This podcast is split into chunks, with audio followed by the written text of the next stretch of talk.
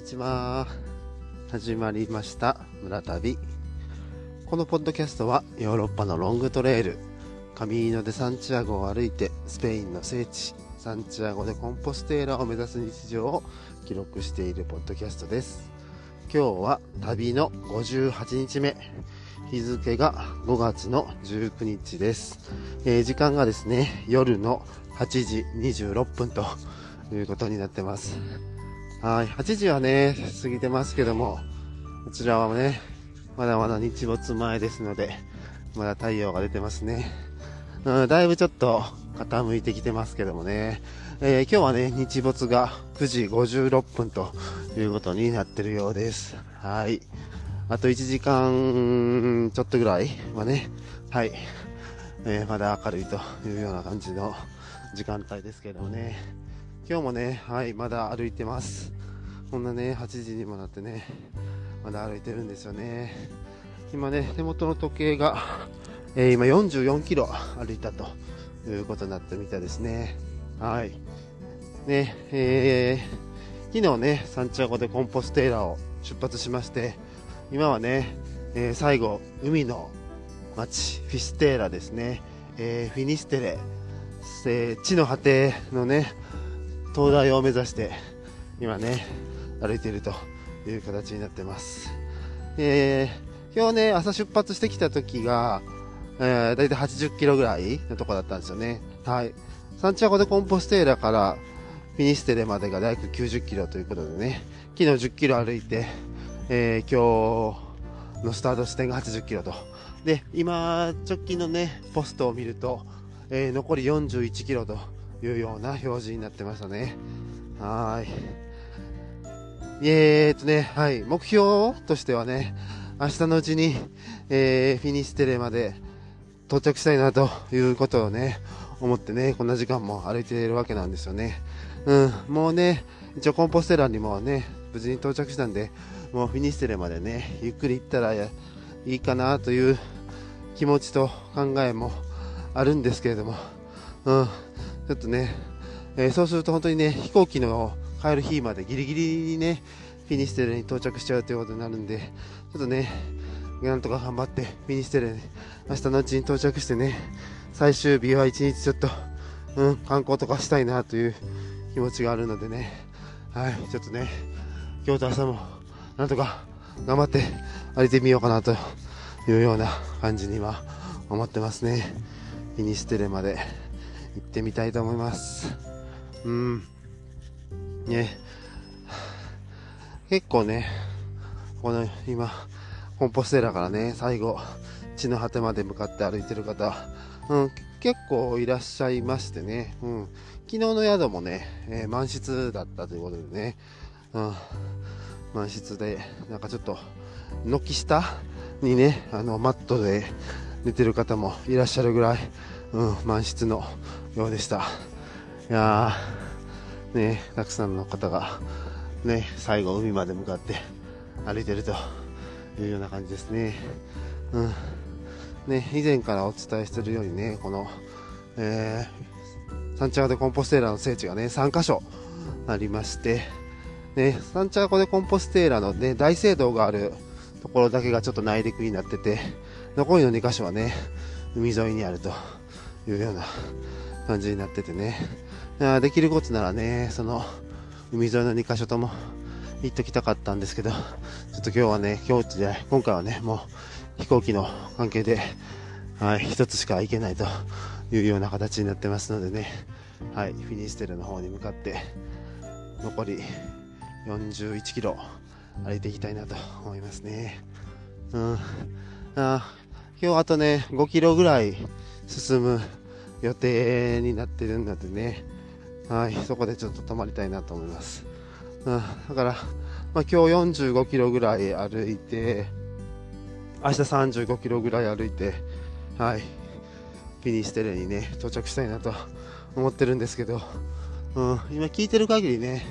フィニステレの街の中心部からフィニステレの最後、本当に見たい灯台までは約5キロあるっていう風にえー、ね、あのガイドブックとか書いてあったんですけど、うん、今見てる距離表示が一体どこを指してるのか東大なのか、それとも街の中心部なのかということでね、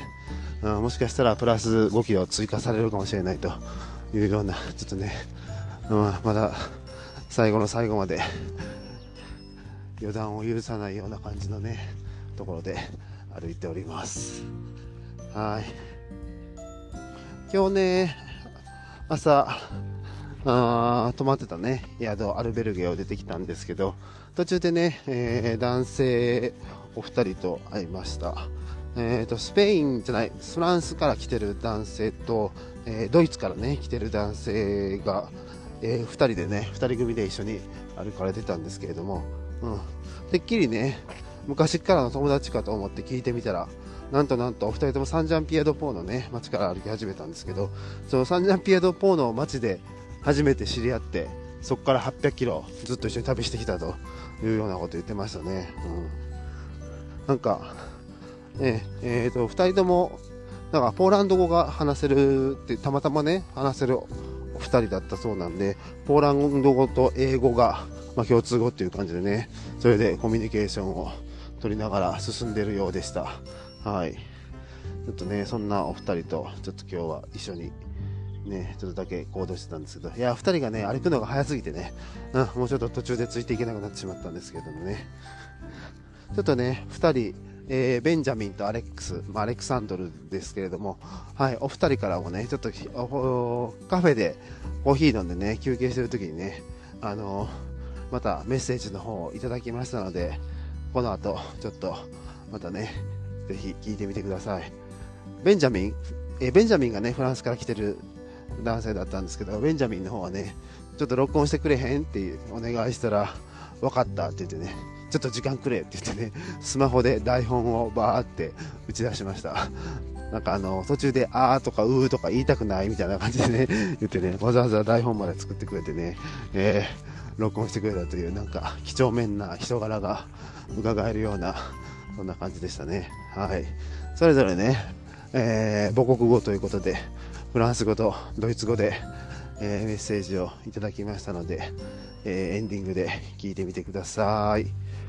はい、あとね、それともう一個、先日ね、そのサンチャゴ・でコンポステーラの聖堂でね、巡礼者向けのミサに参加したっていうようなこともちょっとお伝えしてたんですけれども、そのね、ミサの時にね、最後に見た、えー、ボタフメイロ、香炉がね、えー、大きな香炉がね、こう、教会の中を、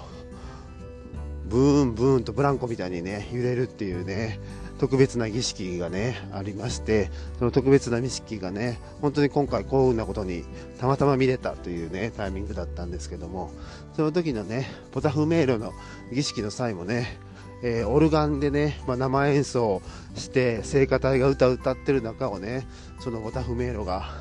えー、教会の中を走り抜けるというような感じになってました。ちょっとね、えー、ボタフ迷路のね、えー、時にそのちょっと動画をね撮ってたんで、はい、ちょっと動画自体はねちょっとこのポッドキャストではお届けできないんですけれどもその、えー、ボタフメールの際にね流れてた曲そのね賛美歌かな分からんけどそれをねちょっと、えー、これもエンディングで流してみたいと思いますのでねこちらもよかったら聞いてみてください、えー、ボタフメイロね。えー、高さが約1メートルあって、重さどれぐらいって言ってたかな ?50 キロ？もっとあったっけ？なんか、まあ、金属製のね、とてつもない巨大な香炉、お香が炊かれたところ、炊かれてる、うん、器？がね、はい、教会の中をね、ブンブンブンブン動き回るというボタフメイルなんですけれどもね、その、録音してる時にね、そのボタフメイルがね、こう、右から左に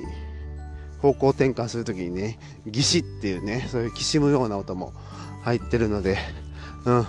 ょっとね、そういうところも聞いてもらえたら、ちょっと面白いかなと思いますね。はい。いやもうね、本当にあと2日で歩くのは終わっちゃうと。まあ2日っていうかもう今日はあとね、1時間もないんで、や明日一日で終わるんかっていう感じですね。いや、本当に、早っ。ね本当に2ヶ月あっという間でしたね。いやー、本当にちょうど2ヶ月ね、歩いてたって感じですけれども。いや、もうね、この今、歩いてる麦畑だったりね、牧草地も、もう最後かっていう感じですね。あそう、牧草地といえばね、最近ね、えー、牧草地かな？あれ、麦畑かな？なんかあのね、最近、刈り取ってるようなね、えー、場面にも出くわしたりしたんですけど、今日はね、また新たな場面に出くわしまして、今日はね、堆肥を巻いてるという場面にね、2回ほど遭遇しましたね。いやー、堆肥なんでね、それなりにちょっとね、匂いがしまして、うん、なんか全面にね まあ堆肥を巻いてるなんか機械でそれも巻いてるんですけどね、なんかこう、なんかプップップップみたいな感じで 巻いててね、なんか面白かったんですけど、うん、なかなか強烈な匂いのところをね、そのすぐそばを通ってきたんで、うん、今日はそれをね、なんと2回も見るというようなことで、はい、対比のシーンにも最後にね、遭遇できたっていう感じですね。はい。うん、本当にね、まあ、今回そういう農作物だったりとかね、あと植物の花とかね、そういうのとかも含めてね、本当にね、たくさん見れるいい機会でしたね。やっぱ春先やから余計にそういうのがね、うん、余計に季節的にそういう、ね、収穫の季節だったりとか、ね、ちょうど花がいろいろ咲いてる季節だったりとかしたんかなっていう感じはありますね。うん、そういうのもたくさん見れて、いい経験になったなっていう感じですね。はい。ということでね、はい、今、同票がまた見えました。ラスト40.484キロということみたいですね。はい、明日までにこの40キロいけたら、それで、えー、最後ね、フィニステレ、地の果てにね、到着するという予定になりますね。なんとか、ね、本当に最後の最後までこんなに頑張る必要はないんですけどね、本当にこういう日程を組んでしまうのが、まあ、うん、自分らしいというか、そういう感じなんやろうなと思いますが、あと1日ね、しっかり歩いていきたいと思います。はい、ということで、今日も聞いていただきましてありがとうございました。この後ね、はい、フランス人とドイツ人、えーベンジャミンとアレキサンドルのメッセージを聞いてみてください。で、その後にね、続けて、えー、巡礼車両のミサでね、流れた、えー、聖歌の方もね、はい、続けて、えー、聞いていただければと思います。はい、それでは今日も聞いていただきまして、ありがとうございました。次の収録でお会いしましょう。バイバーイ。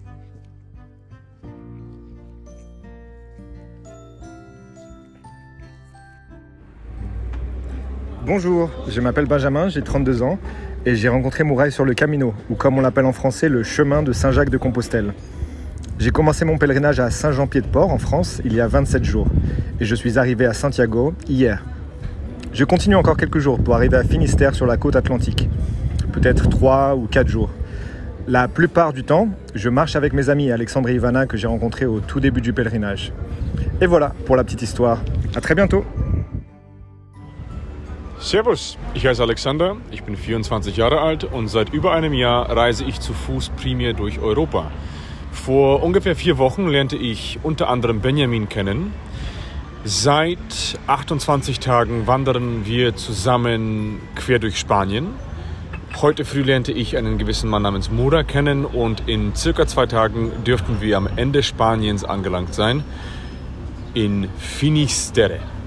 Vielen Dank, alles Gute, Tchau, tchau.